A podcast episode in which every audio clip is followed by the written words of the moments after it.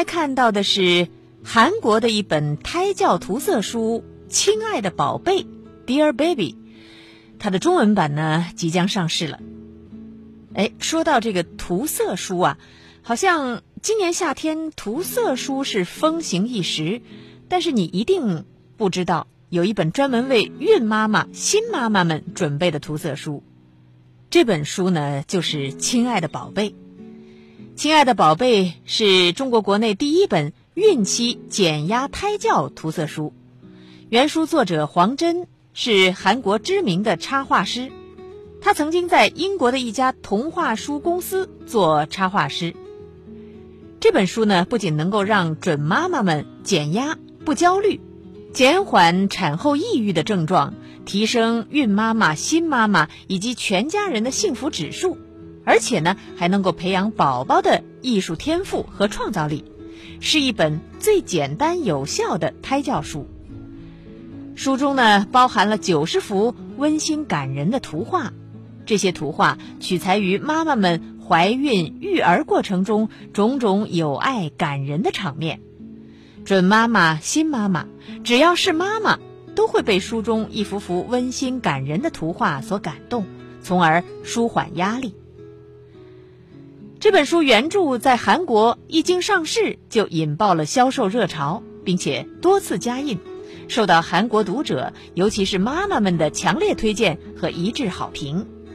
韩国最大的 eMart 文化中心呢，将它作为胎教讲座的教材使用，而且这本书啊，还被韩国著名的妇产科医生推荐为对胎儿的头脑发育有帮助的胎教涂色书。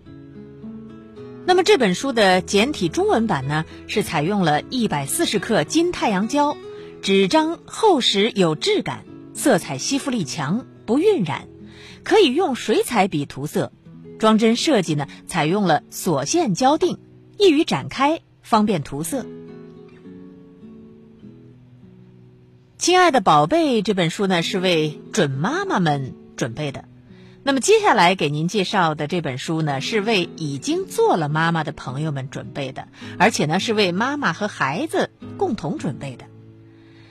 三联生活书店呢最近推出了自然系亲子图书《和妈妈如影随形的日子》，这是一本令人怦然心动的亲子自然笔记，记录了一个和妈妈一起成长的小小童年。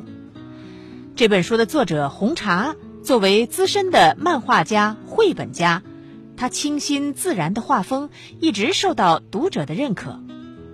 这本书是当下亲子图书中非常少见的亲子自然笔记，具有独特性。作者在书中画下了一年四季身边的花花草草，有许多色彩清新的植物水彩画，非常美丽。这些画呢？简单的几笔就勾勒出灵性的自然和人。通过这些图画，我们可以看到作者的孩子佳佳的呆萌，狗尾草的俏皮，绣球花的缤纷，还有种子如何发芽，夏天怎样吃西瓜等等等等。一笔一画都是爱与美好。这本书最特别的动人之处呢，就是陪伴。挤出时间和孩子在一起，带着孩子去亲近自然，做一些看似无用的事情。这本书是这位妈妈红茶和她的孩子佳佳相互陪伴的过程当中画出来的。因为和孩子相伴，才有了如此多美好的生活点滴，才在平凡当中感动了更多人。很多父母啊，在孩子刚刚会说话的时候，就迫不及待的给孩子塞进更多的知识，念书背诗，生怕输在起跑线上。红茶的育儿理念呢，很值得我们思考，那就是在补习功课之前，先补习自然。如果我们的孩子只是在钢筋水泥当中度过童年，难免遗憾。大自然赠予我们许多的美好。孩子理应获取这样的美好事物。这本书中呢，有彩图，也有铅笔白描。如果你在涂色风潮的影响下买了彩铅，也可以试着为这些自然植物涂上颜色，收获另外一种乐趣。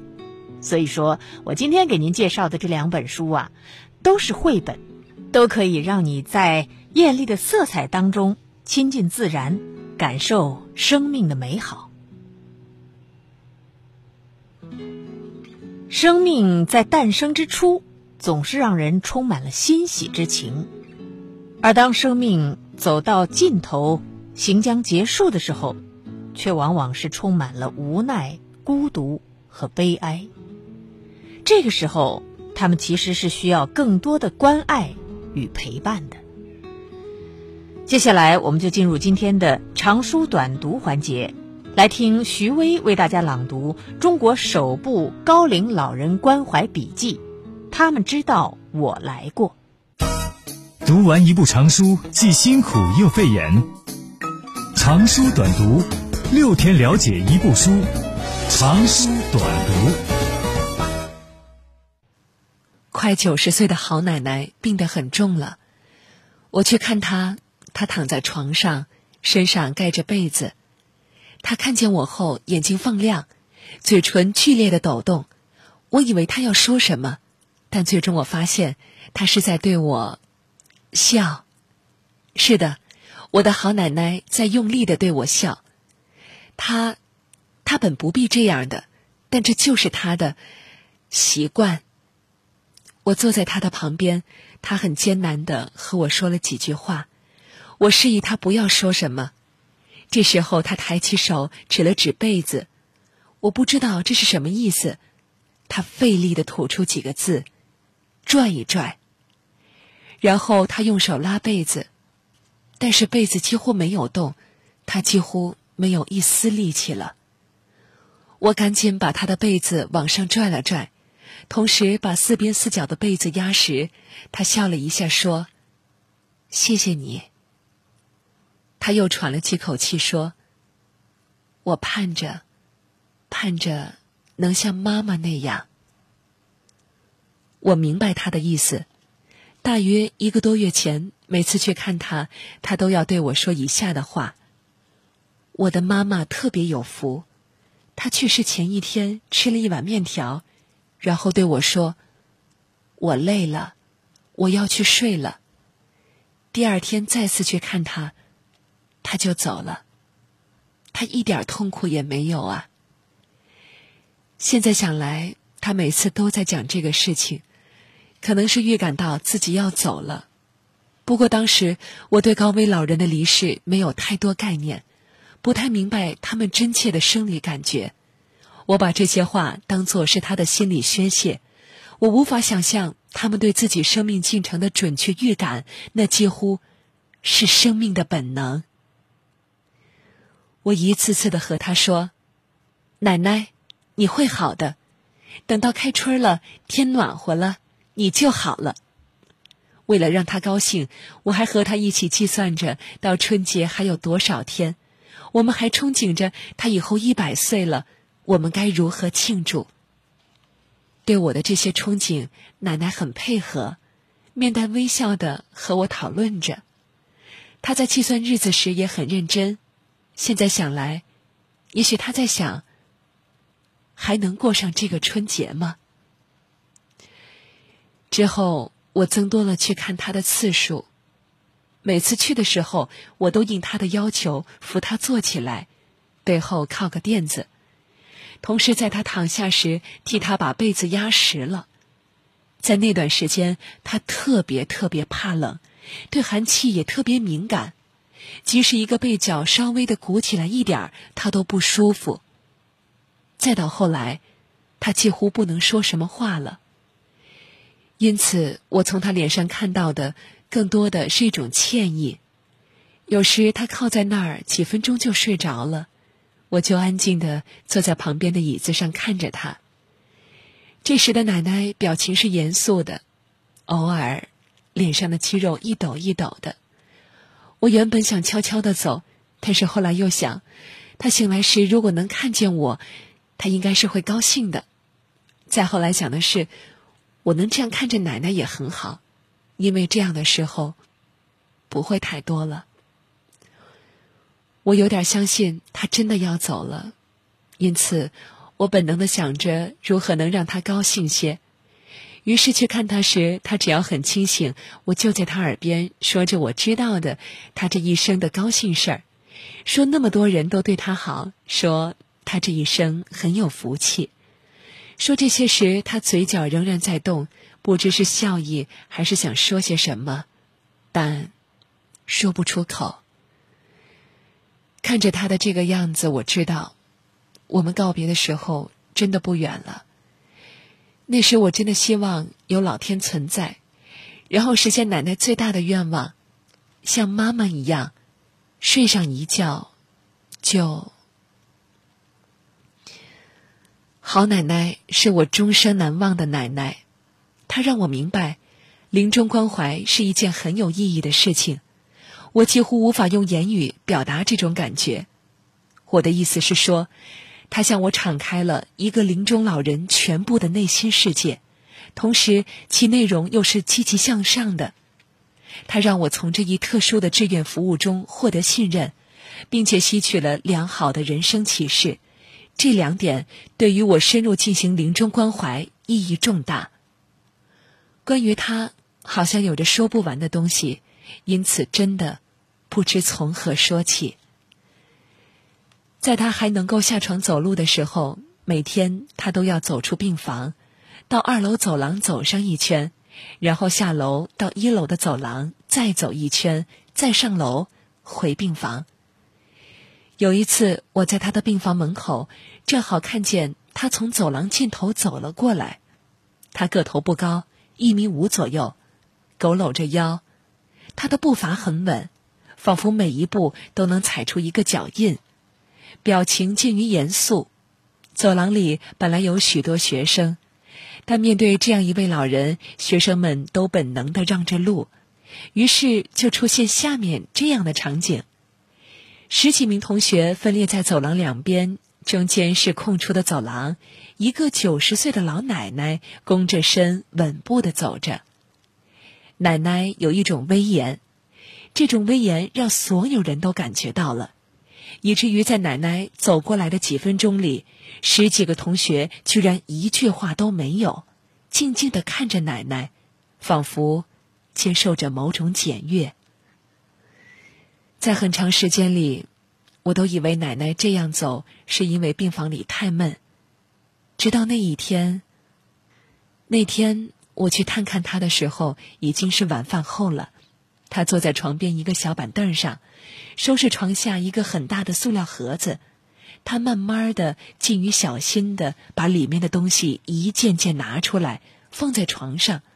放的时候也很轻，有时放一个帽子，却像放个易碎的玻璃杯一样。我想帮忙，但奶奶却很坚决的拒绝了，那种语气仿佛我在坚持，她就会生气。我就站在她旁边和她说着话。大概在十几分钟后，盒子里一半的东西都放在床上了。这时，我看见他开始把东西放回盒子去。他放了几件后，我就很惊讶，东西放回的位置和一开始拿出的一样，顺序也一样。换句话说，第四件拿出的东西就是倒数第四个放进去，而且位置也不变。我本能的预测最后三个东西的顺序和位置，果然是这样。我真的很奇怪，这岂不是把东西又重放一遍吗？这几乎是一种无用功啊！奶奶，您这是在干嘛呢？为什么都原封不动的放回去呀？这是我锻炼身体的一种方法，拿起来放回去，手和脑都能得到训练。原来如此，那您天天都这样吗？不，我天天走一圈，一周再做一次这样的锻炼，这样我自己就还能走。这一刻。我对奶奶几乎有点肃然起敬，我看到了一个九十岁老人的极度自律。要知道，他坚持这么走，要克服的东西很多：衰老的身体，以及由衰老而生的越来越大的惰性。而他不但天天那么走着，还自创了收拾盒子的体操。在他的心中，对自己能走有着何等强烈的渴望，又有着何等强大的行动力呀！每一次见到好奶奶，她都会对我笑，那个笑容直接而且灿烂。每一次告别的时候，她也会对我笑。另外，不论我们多么熟了，她的笑容里始终都会有一种近于礼节性的东西，并且说着感谢我来看他的话。那个时候，我们经常在二楼的大厅说话。他会在上午九十点钟的时候坐在那里晒太阳。他坐在一个小板凳上，眼睛看着前方，就那么安静的坐在阳光里。每一次看见我来了，他都要挣扎着站起来。他起来很费劲儿，但总是坚持起来和我打招呼。他说：“这样才礼貌。”我要走时，他还要挣扎着起来。我扶住他，不让他起，他就会非常非常客气的说一声：“谢谢，谢谢你来看我。”他喜欢和我说老北京的故事，比如北京老三代什么的。而让我惊讶的是，他甚至认识孙中山，在他小的时候，孙中山去过他家，于是民国时候的事情也是他最喜欢说的。有一次，我告诉他宋美龄去世了，他非常感慨，口里嘟囔着：“哦，他也走了，他也走了。”后来，他明显的加强了锻炼，许多次我去病房看他时都看不到他，他不是在大厅晒太阳，就是在走廊里锻炼走步。他对我说：“我最怕。”最怕和他们一样，他指的是病房里其他几位一动不能动的老人，而实际上他的年龄比那些老人都大。有一次，我笑着对他说：“奶奶，我真的很佩服你，你真的很有毅力，以后你就是我的榜样了，我就叫您老榜样吧。”奶奶哈哈大笑起来：“你呀，就想着让我高兴。”我起身告辞，他又要挣扎着起来，我赶紧扶住他，然后我又听到他非常客气的说：“谢谢，谢谢你来看我。”我非常担心他，不知他怎么样了，你能帮我个忙吗？打个电话。这是我认识郝奶奶一年多以后，她第一次对我提出要求。原来有一个外边医院的护士来这里做志愿者。他对奶奶很好，奶奶曾经也多次和我讲起，国庆节他也不休息来这里看我，还带我到医院旁边的饭店吃好吃的。听完这话，我真的很感动。这位护士能想到带已经九十岁的奶奶到饭店吃饭，他是多想让奶奶高兴啊！奶奶，你让我打什么电话呀？她好久没来了。这倒没什么，只是她说婆婆这几天身体不好，有生命危险，我担心，担心她婆婆，我更担心她呀，她心脏不好，我怕她这些天太累，怕她心脏出事，我这心呢一直七上八下的。说这些话时，奶奶的表情一直很焦虑，说完后，她就沉默不语，低着头。奶奶，您放心吧。我这就给他打电话。后来我按照奶奶给我的电话打了好几次，一直没人接。我怕奶奶担心，就没有告诉她。但那两天我都有点不敢去看好奶奶了，怕她问，怕她失望的表情。等我终于打通了，找到了这位护士，她很惊讶我的来电。听完我说的话之后，她那边有点沉默，口里喃喃地说。奶奶呀，她告诉我，这几天一直在办婆婆的身后事，早出晚归的。她还让我转告奶奶，等忙过这一阵儿，我就去看奶奶。对了，她的身体还好吧？还好，她就是担心你的心脏。我知道。我把这个消息告诉奶奶，奶奶很高兴，她一个劲儿的摸着自己的胸口说：“那就好，那就好。”那我就放心了，心脏没事儿，心脏没事。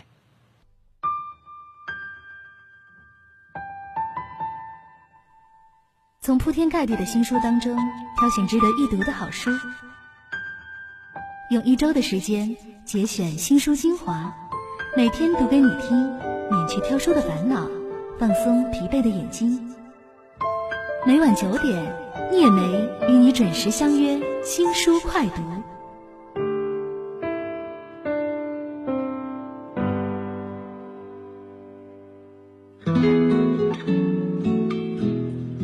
我奶奶是在前年去世的，她也活了九十多岁。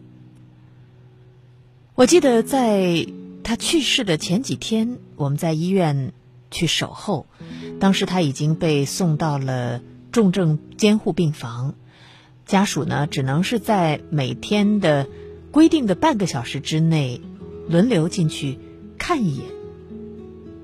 当时我奶奶呢，其实已经是骨瘦如柴。不能吃，不能喝，身上插满了管子。我相信他自己呀，其实也明白自己的状态，可能也是觉得挺痛苦的。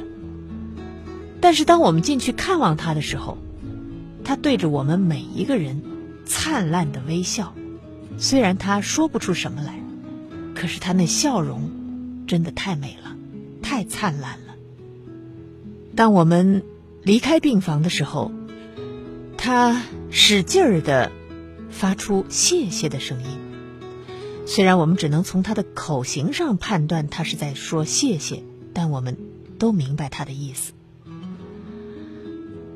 这位教了一辈子书的老教师，大家闺秀，把礼貌、自尊和修养保持到了最后一刻。几天之后，他就去世了。他的笑容一直留在我的心里。也许有人认为，一个人老了就没什么用了，手不能提，肩不能扛，连吃饭都需要别人伺候。这个时候的老年人还有什么用呢？其实啊，老年人真的是我们的宝贝，尤其是像这样的老年人，他们老了，但他们做人的榜样。像标杆一样的竖在那里，成为我们前行的路标。